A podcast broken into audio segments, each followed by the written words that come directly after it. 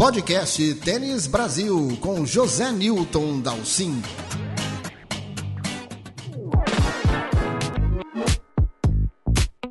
E Beatriz Haddad Maia já está fora de Cincinnati, tanto em simples como em duplas.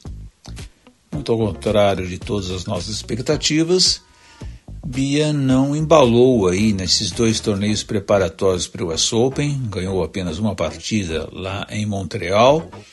Em Cincinnati, um piso um pouco mais veloz, a gente tinha uma expectativa um pouco melhor. Claro que ela pegou uma adversária muito difícil de primeira rodada, Carolina Muchova.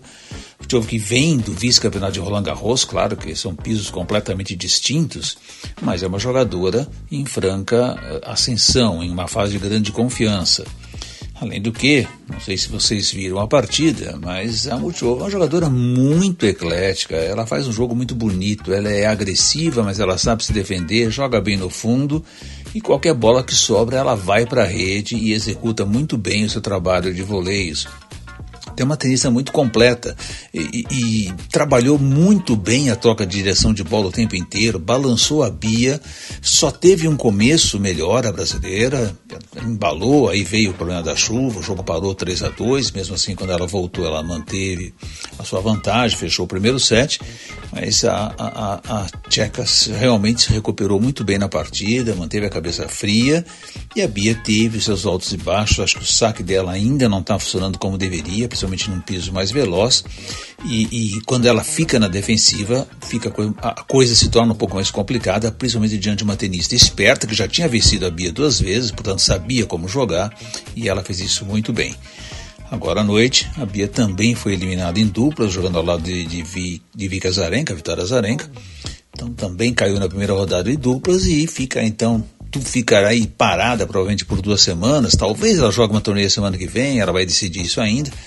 Mas se não, ela vai ficar aí duas semanas paradas até o Open, apenas se preparando e treinando e, e, não vai conseguir uma condição de cabeça entre as 16 principais cabeças, era importante, né, porque as cabeças, quanto mais altas, elas evitam o encontro com as favoritas uh, mais precoce, né, como cabeça entre as 16, ela só enfrentaria a, as melhores, as oito primeiros nas oitavas de final, obviamente, caindo um pouco mais para trás, ela deve ser cabeça 19 ou 20, que também não faz muita diferença, ela acaba pegando o risco de pegar jogadoras mais fortes mais cedo lá em Flush Meadows. Vamos torcer aí, temos bastante tempo pela frente para ver o que vai acontecer. Também sobre tênis feminino, que vai ser o assunto do podcast do meu bate-papo desta semana. O Brasil teve aí dois bons torneios, importantes torneios, realizados aqui em quadras nacionais, em quadras duras, o End Open que foi bancado pela Confederação Brasileira de Tênis, fez uma etapa em Feira de Santana, no interior da Bahia, muito bem escolhido, aliás, essa ideia de levar o tênis, interiorizar o tênis, né, levar o tênis para outros centros, outras, uh, outros lugares, para dar um, um, uma mostrar o tênis para mais gente, né? Esses torneios assim que obviamente são, são menores, não tem tantos jogadores conhecidos, embora tenha vindo aí a Mladenovic, que já foi uma tenista excepcional, já foi número um de duplas, inclusive, mas obviamente não são tenistas tão conhecidos. Então você interiorizando, você dá um destaque, aquele evento se torna um grande evento para a cidade e o tênis pega uma carona legal nisso, né? E lá em feira tivemos a excelente semana de Laura Pigossi, que levou o título, bastante legal, e em seguida o tênis feminino voltou para Brasília, que também sempre é um polo importante, né? Nós temos eventos lá em Brasília, foi realizado na Arena BRB e também foi um evento muito legal, muito bem organizado. O Sport TV transmitiu as rodadas decisivas dos dois campeonatos, também foi importante para mostrar o, o, o, né, esse, todo esse cenário do novo tênis brasileiro, muitas jogadoras novas também entrando na chave. E lá a Laura foi até a semifinal e a Carol Medigene meio dupla. Olha que coisa importante pra gente, né? Pode, são torneios, um é um ITF 60, o outro foi um ITF 80, né? Então dando umas pontuações de segundo escalão, mas muito importantes para o tênis brasileiro. A Laura, por exemplo, subiu mais de 30 posições no ranking com esses dois bons resultados.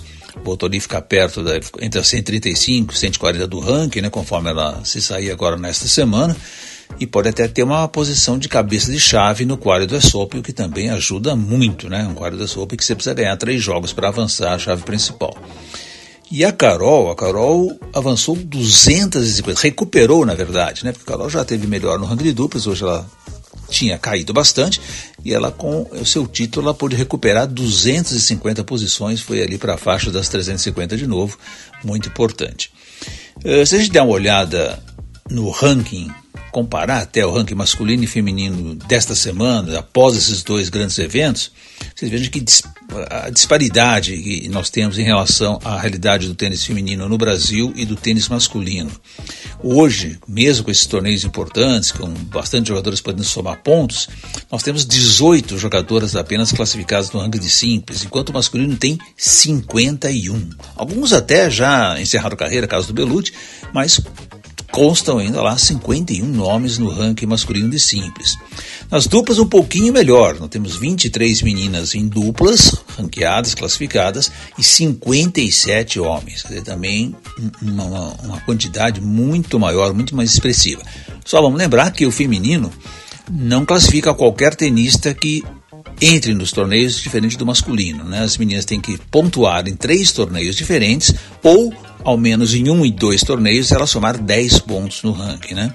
Então existe uma regra um pouquinho diferente para o ranking feminino, talvez por isso nós poderíamos ter um pouquinho mais de nomes aqui, mas de qualquer forma isso não, não, não muda muito o quadro, porque é muito mais expressiva a participação masculina do feminino ainda, e como nós estamos vivendo um grande momento do tênis feminino, é legal realizar esses eventos e a gente poder crescer esses números e, obviamente, da quantidade nós vamos tirar cada vez mais qualidade.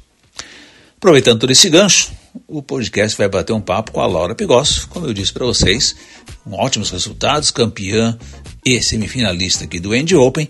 Com vocês, um bate-papo rápido com Laura Pigosso, que agora já está lá na Colômbia. Laura Pigossi, antes de mais nada, parabéns pelas duas ótimas semanas que você teve, título em Feira de Santana, semifinal em Brasília, e obrigado pela tua presença aqui no podcast de Tênis Brasil. Começa contando pra gente como é que foram essas duas semanas jogando aqui na quadradura.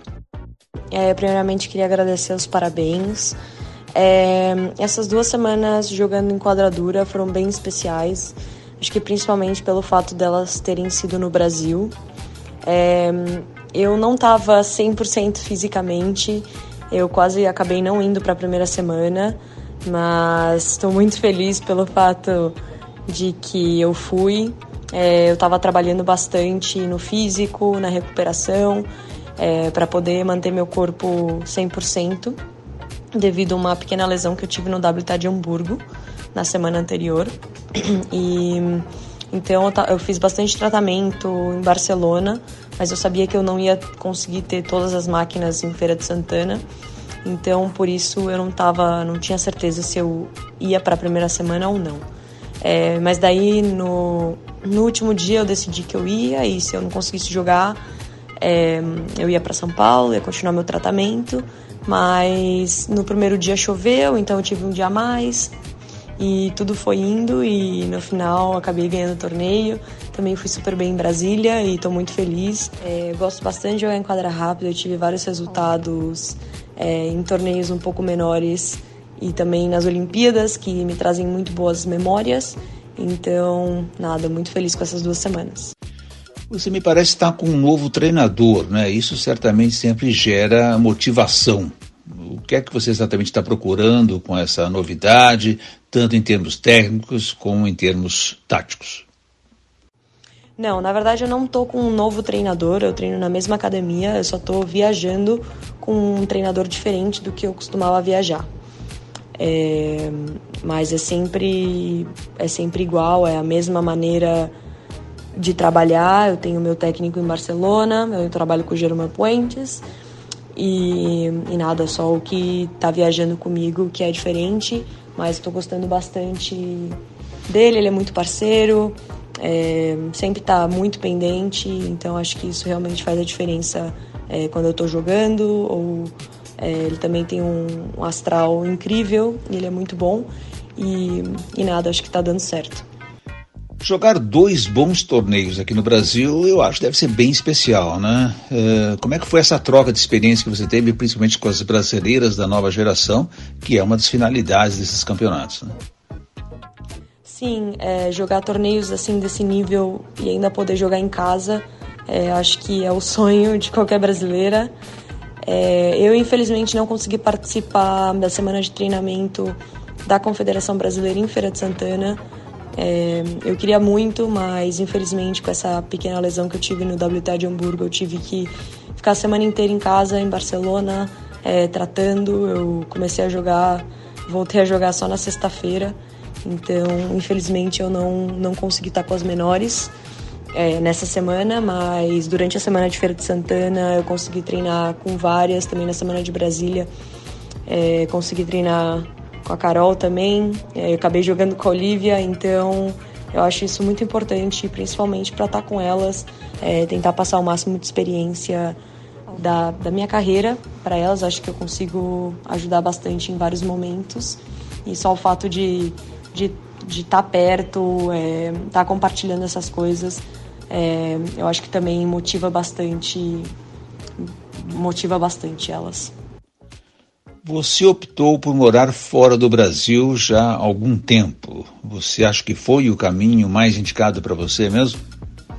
Sim, eu optei por morar fora do Brasil, mas eu acho isso bem pessoal. Eu acho que pode ser que não sirva para todo mundo mas eu, Laura, precisava é, amadurecer como pessoa, como jogadora. Eu também queria poder estar perto é, de vários torneios, é, treinar, ter bastante gente para treinar, é, diferente, na mesma academia que eu estivesse treinando. Então acho que isso, para mim, Laura, fez muita diferença.